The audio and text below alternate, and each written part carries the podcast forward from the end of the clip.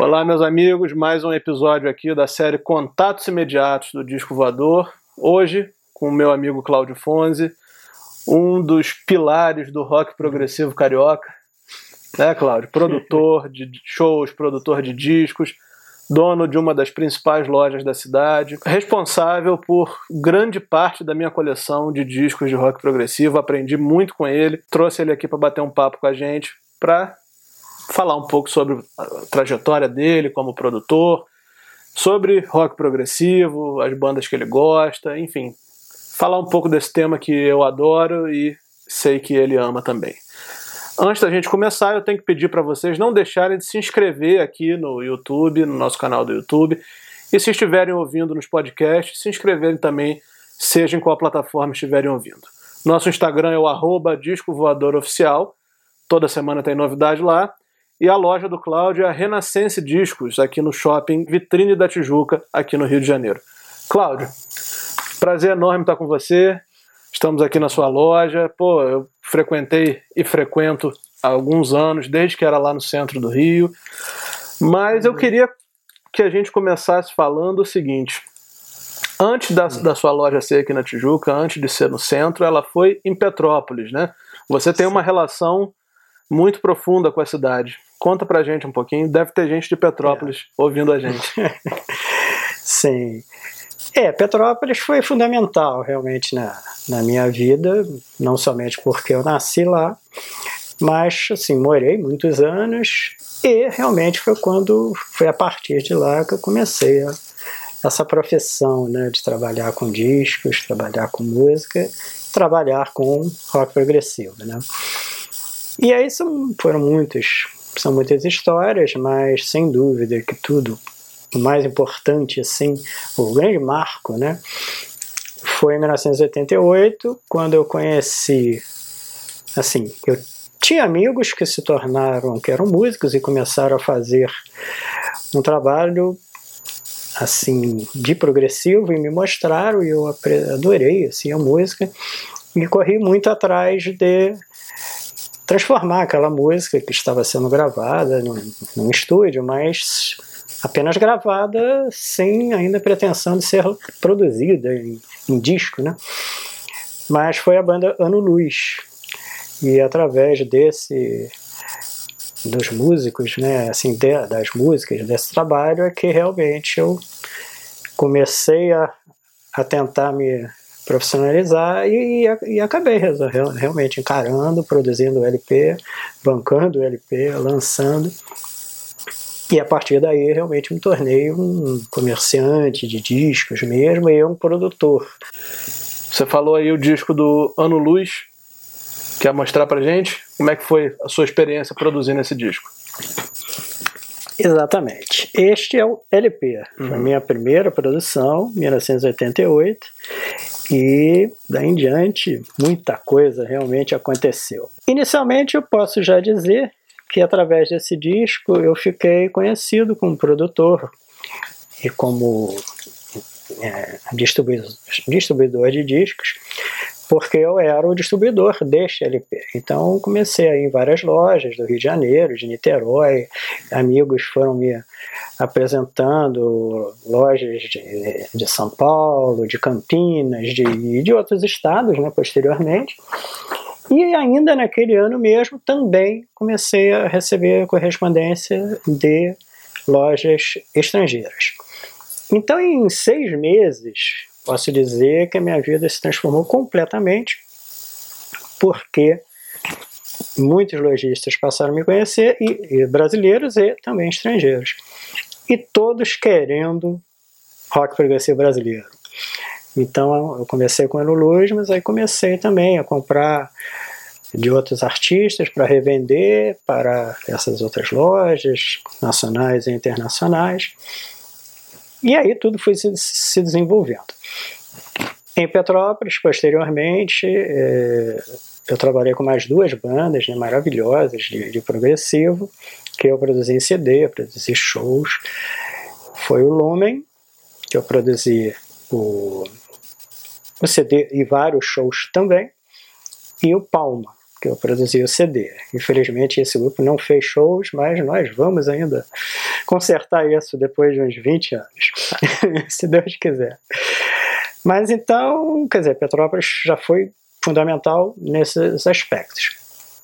Agora, posteriormente, com o sucesso do Luiz e de, de conseguir os contatos no exterior, de conseguir materiais né, de lá, eu comecei realmente a vender discos mesmo, larguei a universidade, larguei tudo e, e fui em frente. Você fazia curso de quê?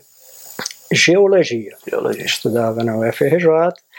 Eu já vendia discos informalmente desde 1985, mas a partir de 88 é que a coisa se profissionalizou, né? E aí, sem dúvida, no 89 em diante, eu, eu já sabia. Embora eu ainda cursasse a universidade, cada vez eu fui fui deixando ela de lado, né?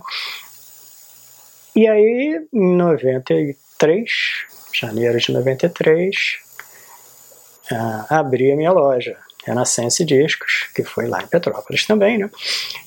E aí, claro que aí não teve mais jeito mesmo. Né? Agora, a partir do momento que eu me estabeleci comercialmente, aí família podia reclamar, podia todo mundo reclamar que o problema era deles.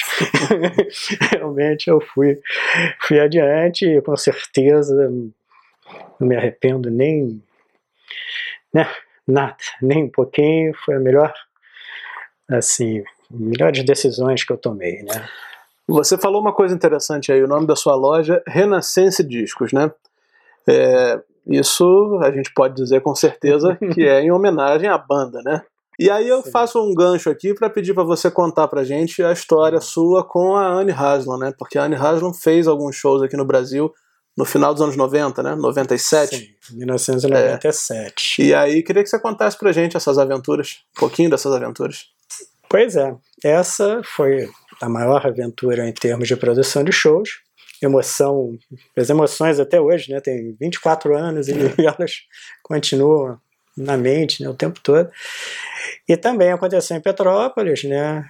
O processo todo se iniciou lá, dentro da minha loja, surgiu lá, de repente apareceu um, um camarada chamado Luiz Otávio Drummond, que veio e disse que era amigo dela, que tinha conhecido lá nos Estados Unidos, e que ela tinha autorizado ele a procurar shows, procurar produzir shows no, no Brasil. E um outro amigo tinha indicado, me indicado a ele, e ele foi a Petrópolis para me conhecer, e nos conhecemos, marcamos na casa dele, reunião, fizemos a reunião, ele me convenceu de que tudo era verdadeiro, porque no início eu achei que ele estava né? Que ele era um, assim, que, que não podia ser verdade aquilo, né? Que era, era surreal demais, era lindo demais. Mas deu certo. Fomos adiante, fizemos vários shows. Foi um show em São Paulo, um show no Rio de Janeiro e dois shows em Petrópolis. Quanto tempo levou entre o contato desse, desse cara e o show em si? Ah, foram cerca de cinco meses. Eu não lembro exatamente o dia que ele foi lá, infelizmente eu não tenho esse registro, mas foi ali por volta de novembro, né, de, de 1996, e, os shows, e os shows aconteceram em março. E maquiavelicamente, não maquiavelicamente, mas eu com vários, né, com quatro meses de antecedência, eu com a N programando as datas e tal, através de fax, quem lembra, né, que já existia esse aparelho, e através de fax, vai para cá, vai para lá, manda para cá, manda para lá, é, ela tinha interesse em, em, poderia ser em março, aí eu joguei que a data final da turnê fosse 22 de março, que era a data do meu aniversário. Então isso realmente eu planejei, não foi coincidência. E foi lindo, né? Foi assim muito emocionante, né? A única coisa que eu lamento realmente é que eu, ela queria cantar Feliz Aniversário no, no, no palco, né, para a plateia toda escutar, e eu não. Fiquei com vergonha, fiquei com. Falar, ah, não, eu vou chorar, eu vou ficar muito emocionado. Não, não quero, Pô, tudo bem, não quero. Já pensou, Anne é, Haslam, é, cantando parabéns para você? É, essa é a única coisa que eu me arrependo mesmo. Mas depois do show ela cantou. Uhum. Ela com o David Bignin, que foi o músico que veio com ela, né, no violão e teclados e tal. E eles cantaram para mim nos camarim. Mas ninguém filmou. E ninguém viu. Não, só eu que vi. ninguém mais viu. Só eles que são testemunhas. A gente acredita, a gente acredita. Mas enfim, né? Os shows foram realmente belíssimos, deu tudo muito certo. Eu, eu não tinha ainda nenhuma experiência com shows internacionais.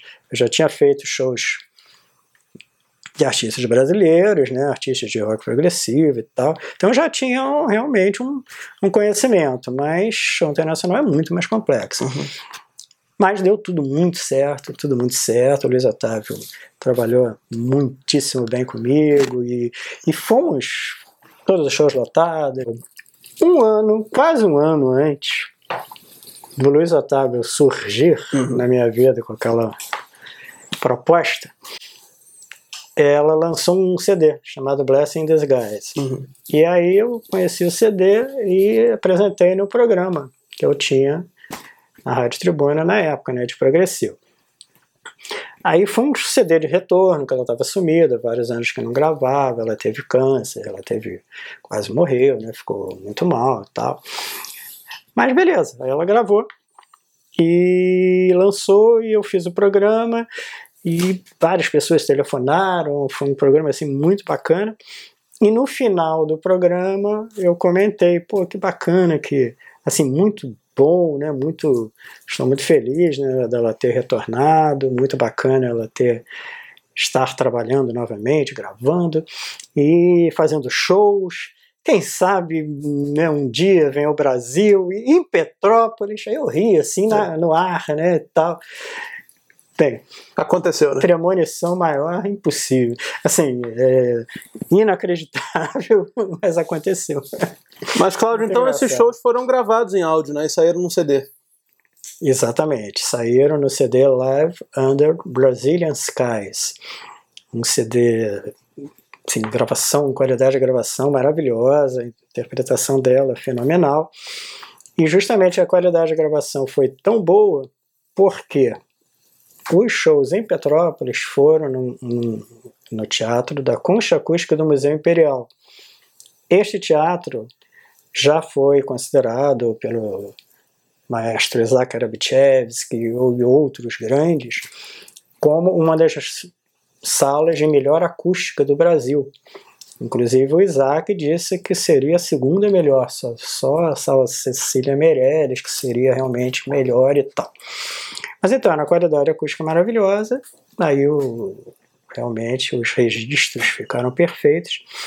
E esse CD fez muito sucesso, foi lançado em vários países, né? vários países da Europa, lançado nos Estados Unidos, lançado no Japão. Infelizmente, o único país que tinha que ter sido e não foi, foi o Brasil, né? Mas foi muito vendido aqui. Eu vendi muito e muitos outros lojistas também venderam. Mas falando ainda em CD e falando em Renascença, Cláudio, eu queria dar um pulo de 97 para 2021 e falar do seu xodó, a banda Flish, né? Esse disco novo aí que eles fizeram. Queria que você falasse um pouquinho pra gente e contasse pro pessoal que tá vindo também qual é a conexão entre esse disco e o Renascença. Pois é, outro sonho daqueles inimagináveis que acabaram se realizando. Eu, como gosto do Renascença desde criança, sou apaixonado.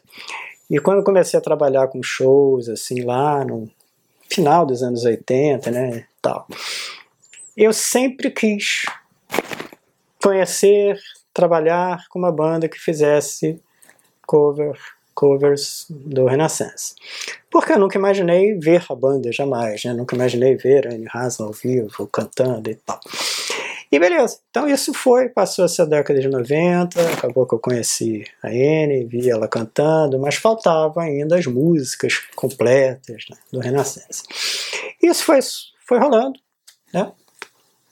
Anos 90, primeira década de 2000, mas em 2015, bem, eu sempre procurando, procurando em outros estados e outras cidades, sempre procurando aqui no Brasil músicos que se, que se dispusessem a fazer isso.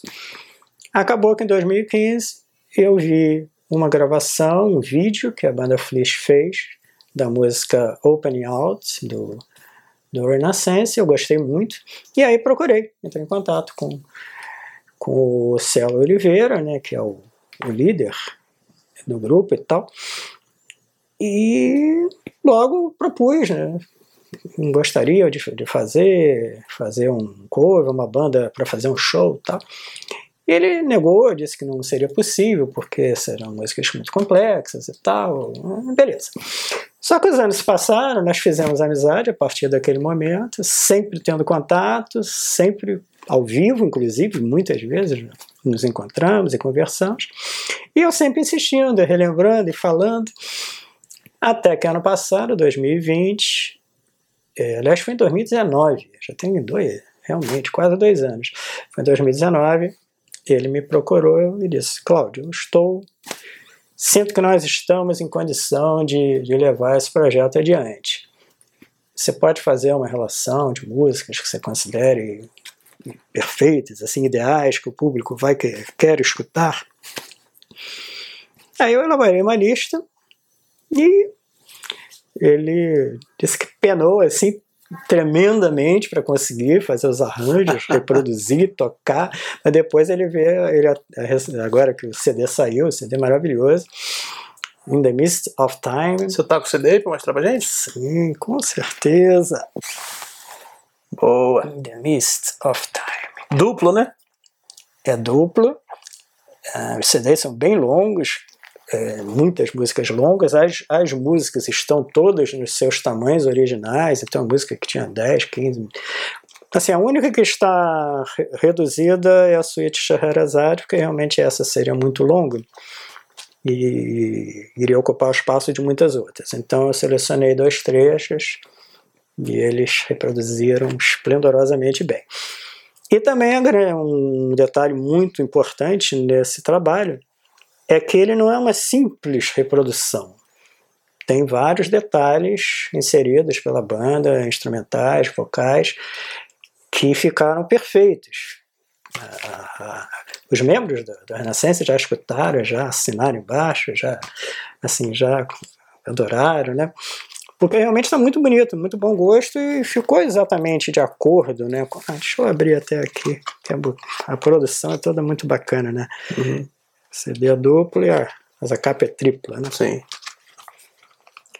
E foi uma grande felicidade, né? Saiu, foi lançado agora, há poucas semanas, né? Poucas semanas atrás.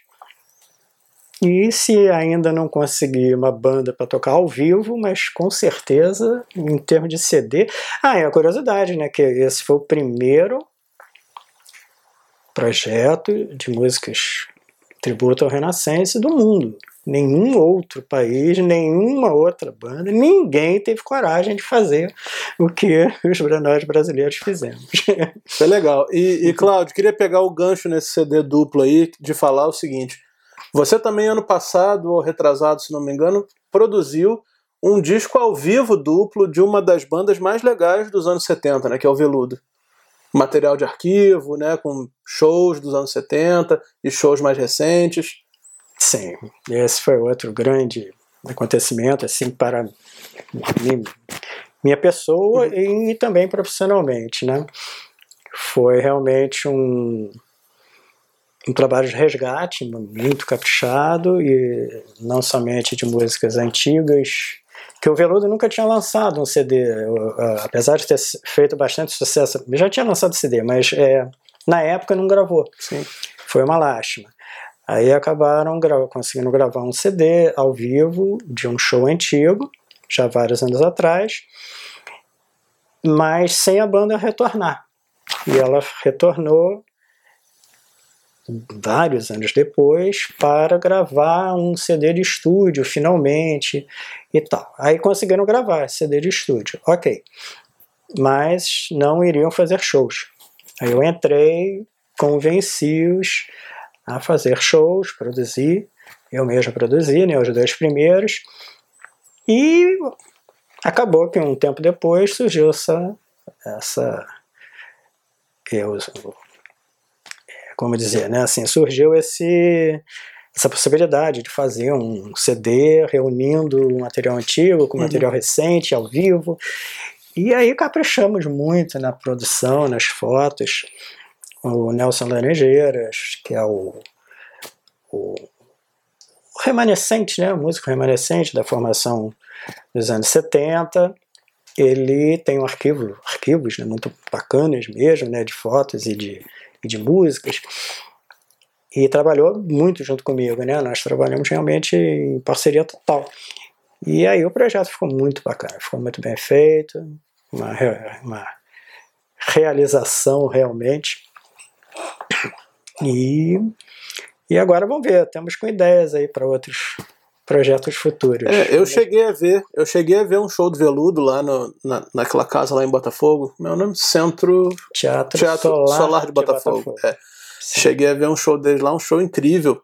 E isso me lembrou também de alguns outros shows que você produziu que eu fui, né? Como por exemplo aquele histórico show do Uli John Roth no Teatro Rival.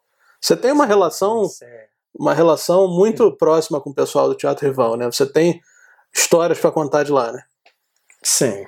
Eu já produzia show já há vários anos, mas eu nunca tinha conseguido realmente um local que me desse né, condições assim interessantes. É, e acabou que lá, realmente, em 2012, eu consegui. Eu produzi um primeiro show internacional da casa né? Eu, o Teatro Rival sempre foi, sempre foi totalmente especializado em música brasileira. E eles não não aceitavam, assim, não, não produziam, não, não, não fazia parte da, de, de da cultura internacionais. Uhum. Eu os convenci, porque seria a banda holandesa Focus, que realmente, no início, a produção não se interessou, mas graças a Deus, o, um dos o diretor técnico da casa viu quem era. Meu Deus, é a banda Focus, eu, os caras dos anos 70. Ele procurou rapidamente e aí me chamou para ir lá apresentar o meu projeto melhor e tal. E eu ok. Aí deu certíssimo, maravilhoso, casa latada. Aí daí em diante, realmente, eu produzi vários, né, cara? Produzi de internacionais. Foi, foi esse, depois o Banesh, foi maravilhoso. Tocar o álbum Argos na íntegra, que é um dos meus discos preferidos. Eu coloquei lá a exigência, ah, só produz esse show se tocarem o Argos. E tocaram, coisa que eles não, não faziam há 40 anos. E eles até tocavam sempre algumas músicas do Argos, mas por alguma razão que eu não sei explicar exatamente qual é, eles não tocavam ele na íntegra. E gostaram tanto do resultado que de, depois fizeram, fizeram. fizeram isso várias vezes. Mas teve o Olho John Hot, claro, fantástico também. Ajudei muito na seleção do repertório, foi muito bacana. Muitas músicas que eram do lendário álbum dos Scorpions, né? Para quem não tá, isso aí, para quem não tá ligando o nome à pessoa, o Olho John Roth foi o guitarrista dos Scorpions, já numa fase dos Scorpions que não tem exatamente muito a ver com, com a fase que veio, que ficou famosa, a fase que veio no Rock in Rio 1, né? Nós estamos falando de Sim. músicas incríveis como We Will Burn the Sky, né? Sim, Fly to the Rainbow. Pois é. É, é um hino, assim, uma das obras de arte da guitarra. E né? tudo Fantástico. isso foi tocado no Teatro Rival, né? Sim, tocado de forma é. assim muito contagiante, o olho de Anrota, você vê que ele se entregou naquele show esplendorosamente, a banda toda Foi dele, um show né? incrível. Excelente. Então, assim, o Teatro Rival, quer dizer, eu fiz vários grandes assim, shows internacionais. Ah, fiz também uma banda argentina chamada Genetics, que era especializada, só tocava, fazia covers do Gênesis, da fase progressiva do Gênesis da fase Peter Gabriel do Gênesis, ainda com um detalhe mais né, perfeito ainda. E foram shows maravilhosos, e esses shows também tiveram um valor emocional muito grande, porque nos anos 70 eu era um adolescente, mas que era apaixonado já por rock progressivo e pelo Gênesis. O Gênesis veio ao Brasil mas, infelizmente, assim, minha família inteira foi assistir, quase inteira. É, 77, minha né, nós estamos falando. Não, não queria e não deixou eu ir. E eu fiquei muito triste. Fiquei anos e anos pensando naquilo e tal. Então eu sempre quis ver um, um, show realmente bacana, com um repertório progressivo do Gênesis e tal. E o Genetics foi perfeito, os caras reproduziram também de uma forma extraordinária, o vocal maravilhoso, então foi uma grande.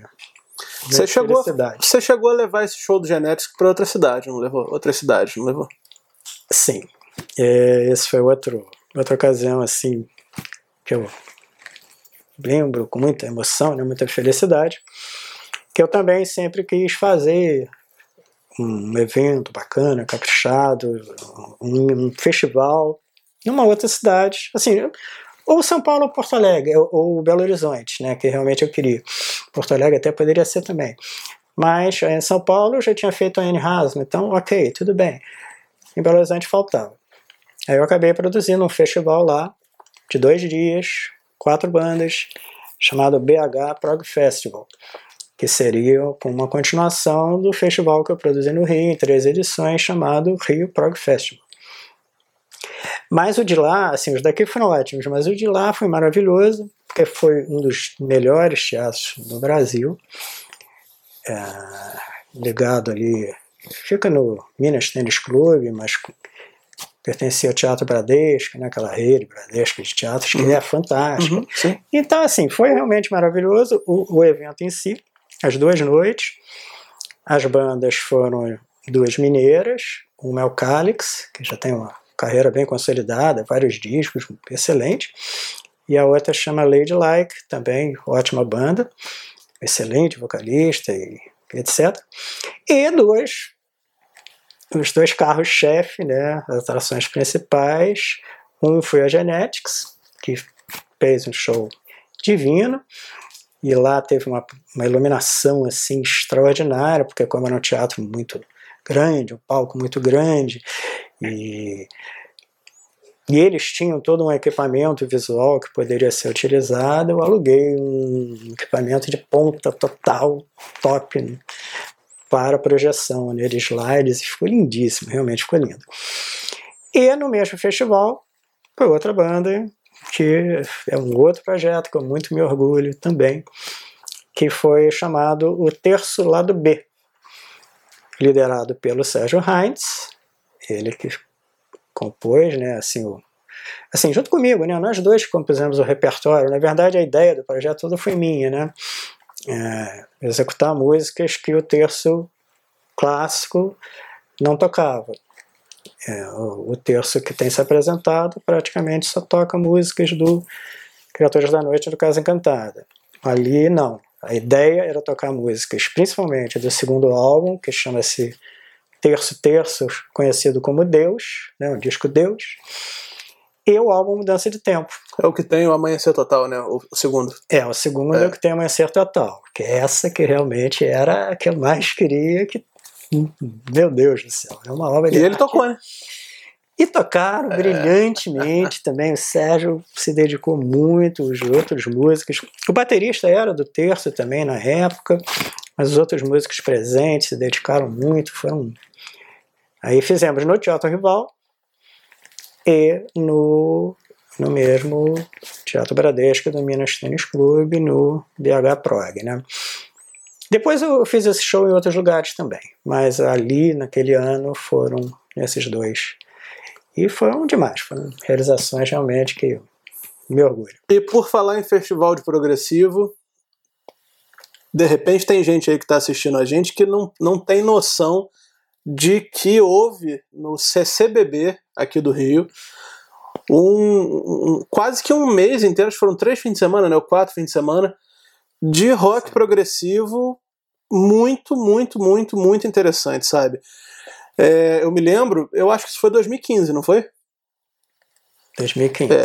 sim. Eu acho, eu, eu me lembro de ter conseguido ver Cal Palmer, Terreno Baldio, Violeta de Outono. Isso, foi uma, um mês histórico, né, para o rock progressivo no Rio. Ah, com certeza. Isso eu posso até afirmar que foi no, para o Rio, no Rio e no Brasil mesmo. Nunca que eu saiba, jamais houve algo parecido. Fui o diretor técnico de todo o evento. Inclusive eu consegui instrumentos que banda italiana premiata Fornaria Marconi estava exigindo e ninguém estava conseguindo. Isso foi Bem, deu muito trabalho conseguir os instrumentos para todas as bandas, todos os equipamentos, mas consegui. E também trabalhei com todas as bandas, né? Foi Terreno Baldio de São Paulo, Dialeta de São Paulo, o Carix de, de Minas, Tempos Fugit Equaterna Requiem do Rio de Janeiro, Violeta de Outono, também de São Paulo, e as estrangeiras, Cal Palmer Band e Premiata Forneria Marconi. Então foram oito bandas maravilhosas, foi uma época incrível, houve muita mídia, houve muita procura, os shows todos lotados, praticamente todos, alguns assim com grande lotação mesmo, muita gente ficando né, do lado de fora. É, o Premiata então, eu não momento, consegui. Né? Foi um momento assim, é, lamentável é. por ti. Muitas pessoas também não conseguiram, infelizmente. Mas foi um, período realmente inigualável. Eu nunca vi igual no Rio de Janeiro e acho muito provável que o Brasil nunca tenha visto, nunca tenha vivido algo assim em termos de rock progressivo. Né? Uma banda que eu senti falta nesse festival foi o Bacamarte, né? Pois é, com certeza o Bacamarte poderia, deveria ter entrado.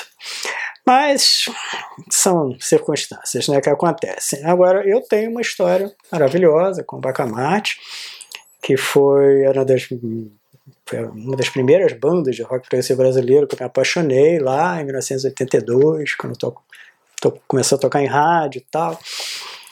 E eu fiquei anos, anos, anos, bota mais de 20 anos, praticamente quase 30 anos, tentando assim, 20 anos, né, 25 anos, tentando convencê-los a, a, retornar. Eu fiquei amigo durante muitos anos, né, do Marcos Moura, flautista, e a gente conversava, o Paulo meia se encontrava, eu ia show com show dele, ou então pela internet, e eu sempre em cima, quando o Bacamarte volta, volta, não volta, e os anos passavam e ele dizendo sempre, ah, impossível, impossível. E depois de vários anos ele começou a dizer, não, o Mário, Mário Neto já está conversando assuntos, se interessando. Aí passava mais um tempo. E depois eles, não, o Mário já realmente já se interessou mesmo, está topando. Falta agora conversarmos com a Jane, né, a Jane do Bock. E aí passou-se mais um tempo, até que um dia o Mário chegou para mim e falou, Cláudio, qual é a proposta que você faz e tal, para a gente conversar com a Jane agora e fechar o negócio. Eu fiz uma proposta que interessou a todos e foi assim a, a assinatura do contrato com a Jane, com, com os três e tal, foi feito no, no, apartamento dela. Foi muito emocionante chegar lá e, e, presenciar aquilo, né? Porque era banda de coração, assim, a banda brasileira realmente de coração maior. Embora eu goste de muitas, né? Mas aquele álbum é, é, aquele disco é impressionante impressionante. E o show todo foi demais, esgotou com mais de um mês de antecedência, gente do Brasil todo, de tudo quanto é canto. Segundo a direção do rival, me afirmou, foi o show de maior lotação que o teatro já teve. Assim, com, com, com, com, com mesas, com, né, mesa, com né? cadeiras né? e tal. Porque lotaram 100% das cadeiras e teve uma turma que teve que ficar em pé, assim, nos cantos, porque não tinha mais onde, onde caber gente, né? Então foi, foi maravilhoso, foi realmente tudo muito perfeito. Agora, Cláudio, uma outra dúvida para a gente começar a se preparar aqui para o final desse papo. Você chegou a produzir algum artista internacional, assim, em disco? Porque ao vivo você produziu a Anne, Anne Haslam, né? Sim. E em disco você chegou a produzir alguém? Sim. Um, eu produzi o, um CD de um artista chamado. Um artista, um tecladista sueco chamado Anders Helmerson. Ele já é um músico progressivo desde os anos 70, teve discos antigos. Tem um disco antigo lançado em 1980, em 81, se não me engano, que é uma realidade, tem um, vale bastante. E foi um trabalho muito bacana, foi muito legal fazer. Esse lançamento exclusivo, foi exclusivo aqui brasileiro, né? E ele toca também com músicos brasileiros, tem o Robertinho Silva na percussão, tem alguns outros membros, alguns outros músicos de excelente qualidade. E depois, muitos anos depois, né? O disco saiu em 2002, há muitos anos depois eu consegui trazê-lo para vir tocar aqui no, aqui no Brasil e se apresentou no Teatro Rival também. Foi até uma noite memorável, foram o Anderson Helmsley junto com Violeta de Outono, assim, dois shows separados, mas dois shows fantásticos. Sensacional. Foi, muito, foi muito bacana. O, o Teatro Rival, só para dar uma última parte, né, porque realmente ele foi a minha casa, né, em muitos aspectos. E só para citar também que teve um, uma das bandas que eu mais adoro, brasileiras, que eu não fui o produtor real assim do, dos shows, mas eu trabalhei em quatro oportunidades com a banda mineira, Sagrado Coração da Terra e o gênio fenomenal Marcos Viana. E foram quatro ocasiões diferentes, em épocas diferentes, casa lotada, assim, um sucesso absoluto. Então foi muito bacana, muito emocionante também participar desses, desses eventos. E aí, justamente, comprovando como o Rio de Janeiro viveu um período, pelo menos eu diria entre 2012 e 2015, extraordinário para o rock progressivo, porque os shows todos lotavam, Uhum. quase todos. Então isso daí, e foram muitos. Então realmente foi um período mágico, muito bacana mesmo. Pra gente encerrar, fazer um bate-bola aqui rapidamente. Se você tivesse que escolher uma banda brasileira que você não tem ainda produzido show, mas que gostaria, qual seria essa banda? Bem, ativa. É, essa é uma pergunta complexa, mas porque assim, Mutantes e da época tudo foi feito pelo Sol e o São Nossos Cada Dia Negs são dois discos e o Casa das Máquinas, Lar de Maravilhas, né? são três discos que eu considero top. Eu gostaria muito de trabalhar com eles nas três, nas três bandas. Não foi possível, mas eu assisti bem shows, então estou muito feliz. Agora, uma banda que eu gostaria muito de, de trabalhar e de assistir chama-se Recordando o Vale das Maçãs, que é uma banda. Aquele primeiro álbum é divino, é. maravilhoso, e eu nunca consegui assistir. As nada... Crianças da Nova Floresta, não é isso? Exatamente. É. Esse realmente eu gostaria muito. Tocando a versão do disco, porque uhum. existem umas versões instrumentais é. que são bacanas, mas a versão do disco, cantada e tal, é divina. Então isso. E se você tivesse que escolher cinco discos do progressivo mundial para você apontar para o nosso ouvinte aqui que não é familiarizado com o estilo, quais seriam? Essa, muito bem. O meu artista número um preferido, paixão mais do que nunca, chama-se Michael Oldfield. Esse para mim é o número um. Eu recomendaria um disco dele chamado Omadão. Beleza. Um. A minha banda preferida, banda, eu tenho duas, mas uma realmente é mais antiga e a paixão é maior, é de criança e tal, é o Pink Floyd. Pink Floyd eu recomendo vários discos, né? Mas aí eu recomendaria mais um álbum completo, eu recomendaria o Were Here. Eu acho que é um disco muito progressivo e muito fácil de você é. assimilar também. A segunda banda é a banda que, de certa forma, realmente mais me emociona, porque todas as músicas são lindas, né? Isso nem o Pink Floyd conseguiu. Todas as músicas são lindas, dos anos 70, que é o Renaissance. Esse eu indicaria do Prologue ao Song for All Seasons, indicaria todos. Mas pode ser o Esther Burning, né? Que Três. É, é tal. O, o, disco que tem o solo de guitarra mais maravilhoso da história do progressivo e o solo de piano mais maravilhoso da história do progressivo chama-se Sailing Angle by the Pound, do Genesis. Então esse é um disco 100%. Quem não gostar desse disco é que não é, não gosta de rock progressivo.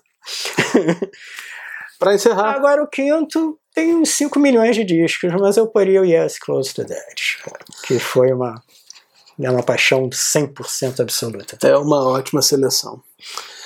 Cláudio, também uma coisa que eu queria fazer é avisar para o pessoal que está ouvindo e assistindo a gente o seguinte: o Cláudio vai disponibilizar para a gente uma playlist no Spotify, né? Ele vai selecionar algumas músicas que ele de discos que ele trabalhou, de bandas que ele produziu, para a gente poder lançar junto com esse vídeo aqui e fazer uma, uma, uma venda casada, né? Vamos dizer assim.